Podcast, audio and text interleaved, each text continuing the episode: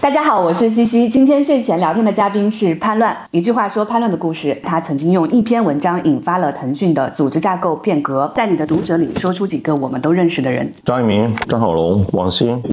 姓名、潘乱、年龄、三十五、出生地、苏北连云港、大学、徐州工程学院、工作经历。最初十多年前是做科技媒体，再后来做美元 VC，再后来创业做青少年的移动社区，在这几年在做自媒体吧。你最喜欢的几家互联网公司？以产品来说，是微信以一个解题非常优雅的方式做成了一个超级系统；抖音以大家超出所有人想象力的那种执行，在最短时间内变成全世界最大的。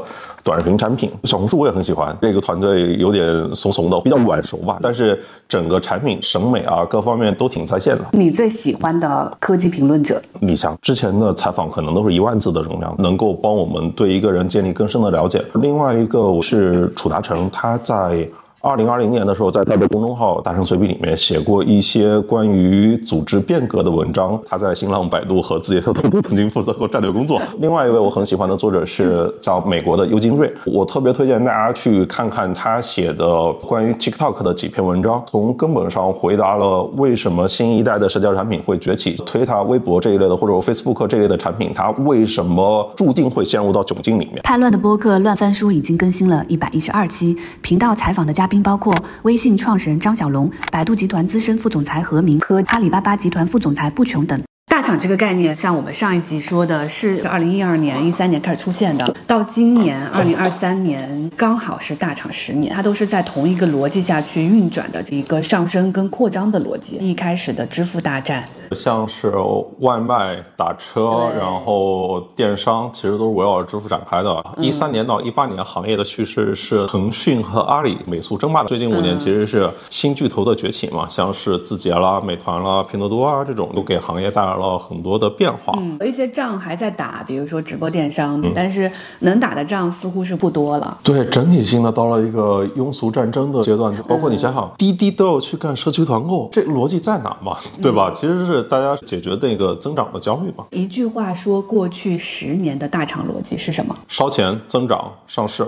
大厂除了字节哈，都已经上市，并且也经历了股价跳水。到现在，我们是不是可以认为，呃，过去十年的这个大厂逻辑已经告一段落了？从二级市场的反馈里面就可以看出来了嘛。过去，嗯，资本市场奖励拼多多这样的公司，鼓励你去挑战前面的巨头，用亏损来获得增长。但今天市场的逻辑已经完全变过来了，我必须要看你能不能造血，由此引发了我们在上一集里面提到的各种各样的。变化包括在公司内部，我们之前看各个公司的都是从大的投行过来的，因为它需要融资，需要去给资本市场讲好故事。但今天可能是有更扎实的财务背景来做项目管理、收入管理，去降本增效，去拧毛巾。公司内部的角色的职能也在发生变化。最初的市场部，就譬如说保洁，是一些文科生想一个创意，拍一条广告，然后去铺大街，对吧？后来你看移动起来的时候，各个 APP 起来的时候，其实各家市市场部门全都换成了理科生主导的增长部门，对对对，就是增长部某个层面上去夺权了市场部，再到今天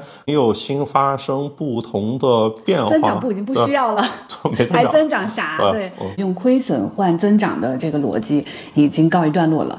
大厂十年，从二零一二年开始到今年二零二三年，从用户的角度来说，用户数量和用户的主流画像发生了什么样的变化？用户规模急剧的扩大了，并且是有不同的用户被互联网化。二零一二年的时候，豆瓣当时还是主流的产品，但是今天的主流产品是抖音和快手这种短视频产品。豆瓣的主流用户跟今天短视频的主流用户不是一批人。互联网从可能是两亿用户到十多亿用户之前。不怎么使用互联网服务的人，没有电脑的人，全部都卷入进来了吗？到十亿加的意思是增长已经见顶了，已经没有更多的用户可以被卷入进来了。对我们看手机厂商的出货量就可以了嘛，已经是开始连续下降了。互联网的主流用户的学历发生了巨大的变化。今天短视频平台的头部的网红，他们的平均学历是中学水平，甚至是初中。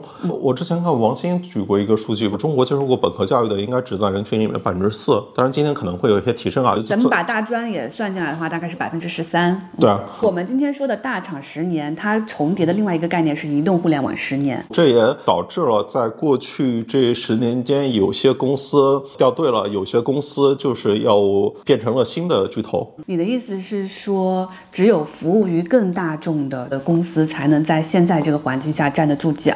主流的叙事是这样的，就你像黄峥，他会说五环外的人他看不懂拼多多的故事嘛？之前没有被主流视野关注到的那批用户，他们其实也需要人服务的。我觉得短视频，它就是新时代的白话文运动啊，就是它帮助更多人获得了语言跟形式。当我春节回到老家的时候，我发现我的那些乡邻长辈们、乡亲们都在用短视频来记录表达他们的时候，其实很震撼。尽管有些人都不会打字，但也会不断的点赞啊，就会认识每个人的头像。这跟我们当年在 QQ 空间里面、在人人网里面干的事情其实也挺像。用户从两亿到十亿的过程当中，发挥了最大作用的 APP 有哪些啊？第一个是肯定是微信，第二个应该就是抖音了。用户增长做的最厉害的大厂是哪个大厂啊？没有任何疑问啊，就可以把字节跳动写在公屏上，没有之一。这里面跟大家对于市场的假设有关系。之前大家互联网做产品都讲究自然生长，微信的最主要的对对对对，微信相信的是网络效应嘛。我们更多人结结结起一个非常结实的网络之后，它它会产生规模效应。但是抖音它明显是相信的是规模效应，只要我的规模大到一定的程度，各种的关系都会自然的衍生，这是一个非常不同的世界观。字节跳动这家公司，它最初在做今日头条那个阶段，一二年的时候，它就会非常积极的去做买量，去做预装。在一二一三年的时候，就会把公司大部分的收入，把公司融资的很大一部分都用去做市场的买量。信息流广告是一个非常好的商业模式，因为推荐算法就是当你刷的内容越多，在里面消耗的时间越长，对人的画像更精细嘛，它就可以把从那些手机厂商，从那些其他大公司里面批发买来的流量，然后以一个更高的价格卖出去。就是当我发现一个用户在我的 APP 里面通过他一直点击广告，比如说一年给我创造的价值是一百块钱的时候，那我这个时候就愿意花九十块钱从其他各个地方得到这个用户，让他装我的 APP。对，甚至是一百块，呃，甚至是高于一百块钱，因为他明年还会为我创造。对，用户增长的费用最初可能几毛钱，到后面的话已经十几块、二十块了。你算一下这未来市场有多大？你在预想在未来市场的你的商业化变现效率能有多高？那其实就可以支撑你在前续的时候做出更高的投入。快手和抖音的。短视频这场竞争里面，快手其实是短视频的先发的人，最早做到一个很大规模体量。譬如，在它做到五千万日活的时候，抖音还没出来呢。这是二零啊，二零一六年底的时候，为什么后来抖音能够非常快的超过快手呢？我觉得核心就是大家对于这个市场的假设不一样，就可能快手原来的团队认为短视频这个市场最多一到两亿 DAU 的这样的一个赛道，但是另外人看到了，那这可能是一个十亿级用户的事情，所以他就会在更早期的。时候疯狂的把用户量做到非常非常高，在做头条的时候，他是百度最大的采买流量的人，后来变成百度最大的对手。当他去做国际化的时候，他是 Facebook 年度的最大的金主。你这种最大的金主，他一年花的钱是？几百亿应该有吧？我之前跟个 Facebook 的朋友聊的时候，他们说 TikTok 在做国际化的时候，他们花那么多钱去做这款产品在最初期的时候，它的数据不会很好嘛，会有留存的问题啊，更何况压根就没有商业化的事情，所以大家都觉得就卖给你嘛，就是无所谓这个事情，就没想到它后来变成这么大的竞争对手。二零一六年左右有一个概念特别火，叫 Growth Hack。就是从字节、从头条出来的，对吧？增长团队变成了互联网的一个标配。这个概念最先从美国那边过来的，但的确是把它发扬光大。最初就是字节，字节给这个行业公司做了两大这个贡献，一个中台，一个用户增长。当时增长做到最夸张的，我印象当中是在线教育行业。当时有一个朋友他在在线教育公司做增长，他跟我说他获客的一个成本是 两万块钱，我都惊呆了。你要花多少力气才能从一个人身上赚回两万块钱？那个时候是二零一八年，感觉市场整个已经疯了。每个厂只要能拿到新增用户，都是不计一切的代价往里砸的。对啊，我们当时讲的是一个规模的故事吧。你跟辅导那几年讲的故事都是他们服务三亿用户，他们遥遥领先，核心都是说我有最大规模的用户。但是你说的像他到两万块钱那个事情，他肯定是属于已经失控了。对，就它它它这就叫做非常夸张。增长泡沫吧。其实是因为竞争嘛，很多人都涌进教育这个方向，的就是很多的钱它没有一个新的出口了。大厂这十年一定是从服务最前面的用户到最下沉的用户。当时去增长的有一个方法是去农村刷墙，扫码下载领取红包，整个增长它干到最后面就是是越来越粗暴的。最后面增长，它出来了两件事情，一个叫极速版，一个叫激励视频，就是积分墙了、这种的东西，已经不是在用产品的手段，而是说告诉大家你在这边可以获得收入。极速版它产品功能上也会做很多的削减，只保留产品的最核心的那个功能，然后用这个东西去做投放，再用一些金币系统做留存，就是让人持续的做任务，然后可以领钱，维持住增长的那个数字。增长见顶，大厂可能增长团队都解散了，增长的团队肯定是没有那么多预算了，团队肯定是非常大的缩减，进入到其他的业务支持部门里面去了吧？今年春节的赞助商又变回了白酒，已经没有互联网的影子了。第一次哦，过去十年第一次。大厂十年在用户增长这件事情上做的狗屎的大厂都有哪些？我可以举一个先掉队，然后后来又追回来的一个案例，其实就是百度。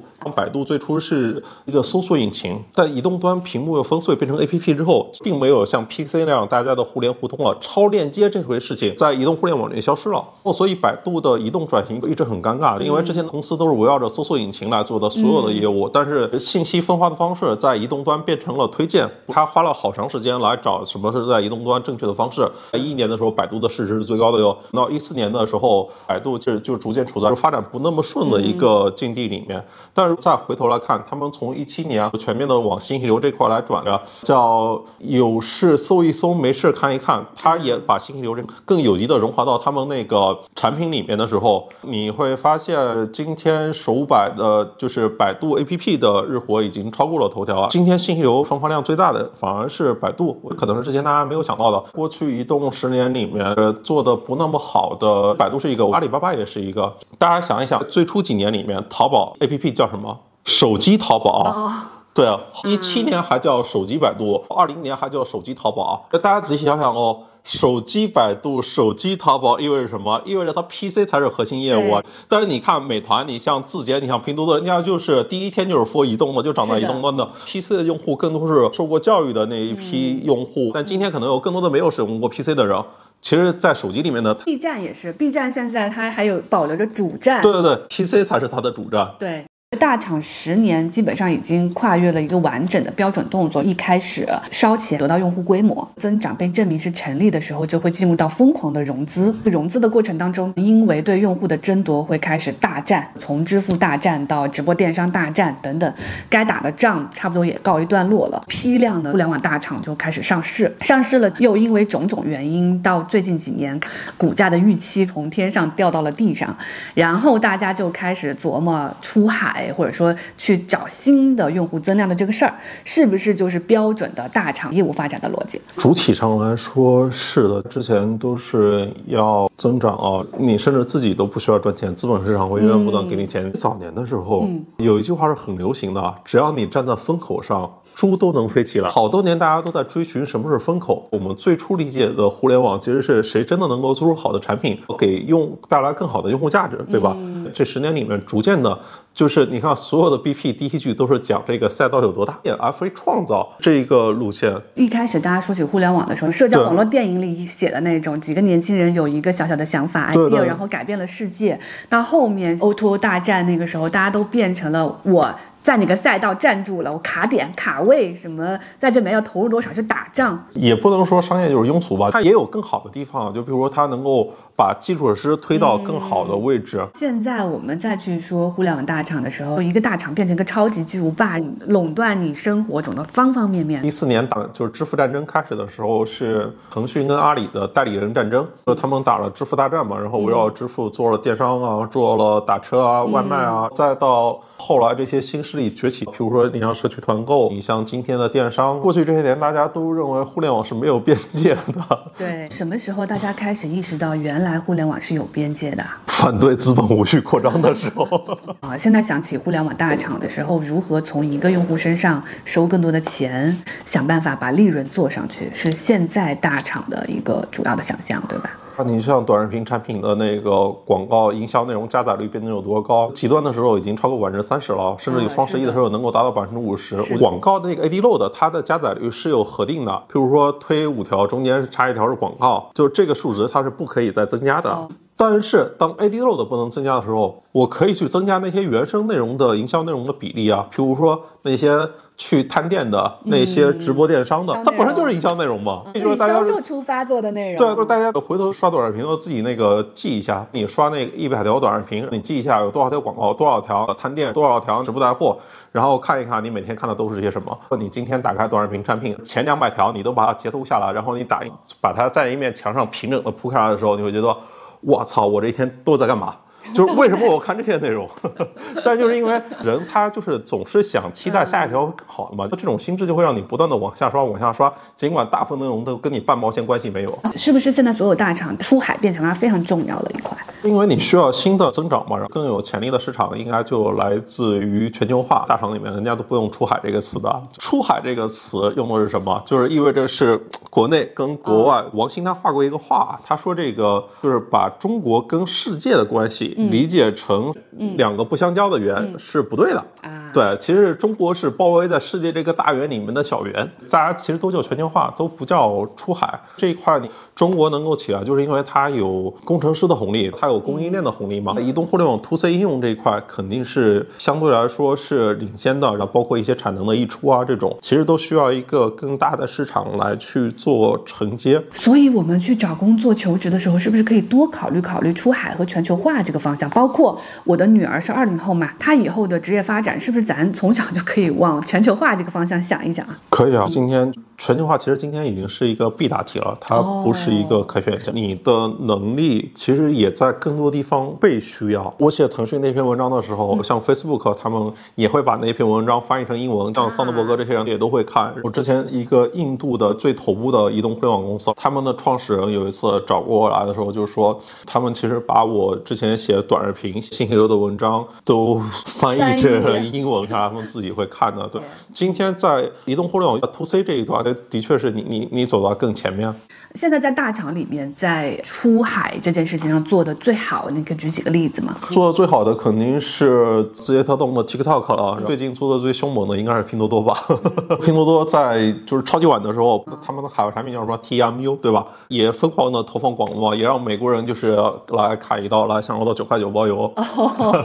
大家经济都不太好，美国人也非常需要买便宜的东西，也非常需要砍一刀吧？就是通胀，从公司到个体，其实整个的资资本市场的那个趋势逻辑都变掉了吗？甚至美元 VC 自己本身这个工种、这个行业是否能存续，其实都打一个问号了。包括你像大厂的那些战投部门，美元 VC 在中国啊，是的，是的，是的。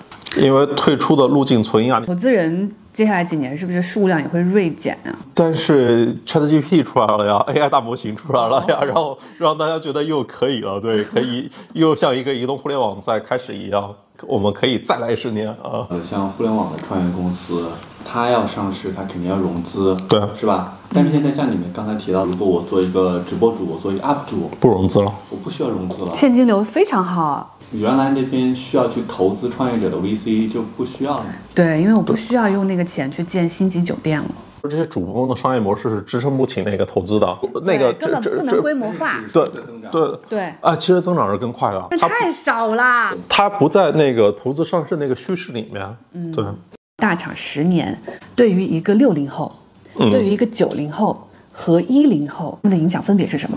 对于六零后来说，今天多了很多的网瘾老年，他们其实每天并不能够遏制住自己不断去刷短视频的冲动。整个九零后这一代，他是变得更加的自信的。在这个成长的过程中，不管像是移动支付，像是短视频，像是共享单车，都是属于中国式创新实践。他们在海外的时候会发现，这些更先进的应用的环节，其实在海外。并没有，或者说海外它开始主动接入支付宝和那个微信支付了。这一代是民族自信心非常强的一代人。大厂十年是快速的帮助中国建立了民族自信心的一个方式，因为你想，在其他比如说硬件制造、硬科技上面，其实差距还是非常大的。但是互联网这十年是一个中国占明显优势的一个行业。那移动互联网嘛，它首先需要一个。规模化的大市场需要足够多的工程师。移动互联网到最后你会发现，只有中国跟美国 to C 应用这一端发展的更好一些。之前大家不都是说 copy 那个 to China 吗？现在这都是 copy from China。马斯克去买下推特的时候，扎克伯格他要去改变 Facebook 的时候，都说要向微信学习，因为微信它真的变成了操作系统级的东西，它能够接入更多人的生活甚至生意。我们前些年都说告别硅谷崇拜，但是今天像就是 ChatGPT 大模型 AI 大模型。出来的时候，像芯片卡脖子这些事情都出来的时候，我们其实会发现，在一些真正的硬的科技上面，其实还是存在差距的，还是存在差距的。我们之前可能是在信息这个层面上做了很多的事情，那下面是否是信息的更下一个维度？对于各家公司来说，也提出了更高的要求。如果是一个一零后，他接触的信息比我们那个时代多的好多好多，他能够在今天输出非常多类似于成人的那个口气跟你说话。包括对于我女儿这样的人，她在非常小的时候。就接触了海量的信息，这个对他们的影响会是他们在很小的时候就开始用一个非常成熟的系统来开始思考，还是说他们在很小的时候就会变成非常极端的人？上网的人数变得足够多的时候，那在舆论场上最容易被听到的就是极端的声音，因为你并不知道自己真正在跟谁对话。对于九零后来说，他完全重塑了我的生活，比如说出门就。在手机上打车，这个跟小时候完全不一样。像刚才我们中午吃的就是叫个外卖。所以你看，商标不是提出一个概念吗？叫附近的消失，不需要附近，不需要附近，因为现在就生活在手机上了，手机才是我们最大的附近。